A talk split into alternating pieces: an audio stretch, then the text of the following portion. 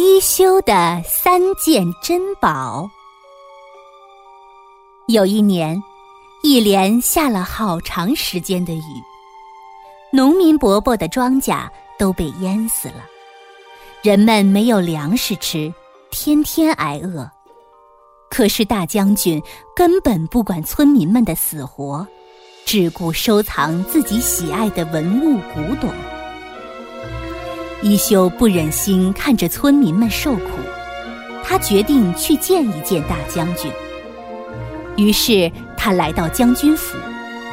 将军见一休来了，很热情的接待他，得意的对一休说：“一休，你知道吗？你喝茶的这个茶杯有一千多年历史了呢。你再看这个茶壶，是从朝鲜传进来的宝物。”当时共有三把，不过现在只剩我这一把了。还有那个煮水的水壶，是不是和我的茶壶、茶杯很相配呢？那可是我花了很多钱才从中国买来的哟。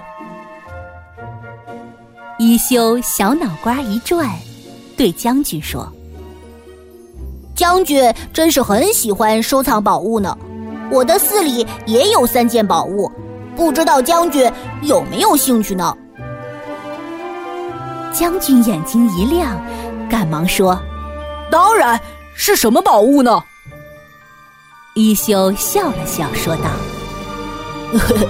一件是仁德天皇赏月时铺过的席子，一件是懿德太子出师中国带回来的四碗。”还有一件是弘法大师用过的竹手杖，啊，呃，真是少有的宝物啊！能卖给我吗？将军兴奋地说。一休回道：“嗯，可以，但好东西价钱必定贵，每件宝物一千贯，三件共三千贯。三千贯可是一大笔钱呢。”但将军太爱宝物了，于是还是决定买一休的宝物。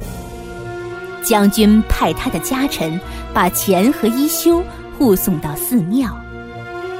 一休回到寺庙，将钱放好，在屋檐下拿起叫花子留下的一张破席子，然后刷洗干净一只喂猫的破碗，最后从院子里的篱笆上。抽出一根竹棍，他把这三件宝物给那个家臣带回去了。将军看到这三样东西，气极了，马上抓来一休要杀了他。一休一点儿都不害怕，说道：“我并不怕死，但我有几句话要说。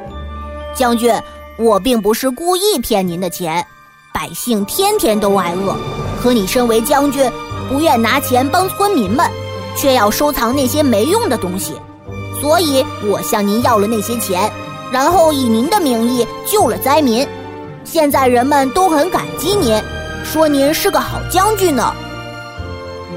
将军听了，羞红了脸，说：“啊，一休，谢谢你，是我糊涂，请你原谅我吧。”一休向将军鞠了个躬，然后安全的回到了寺庙。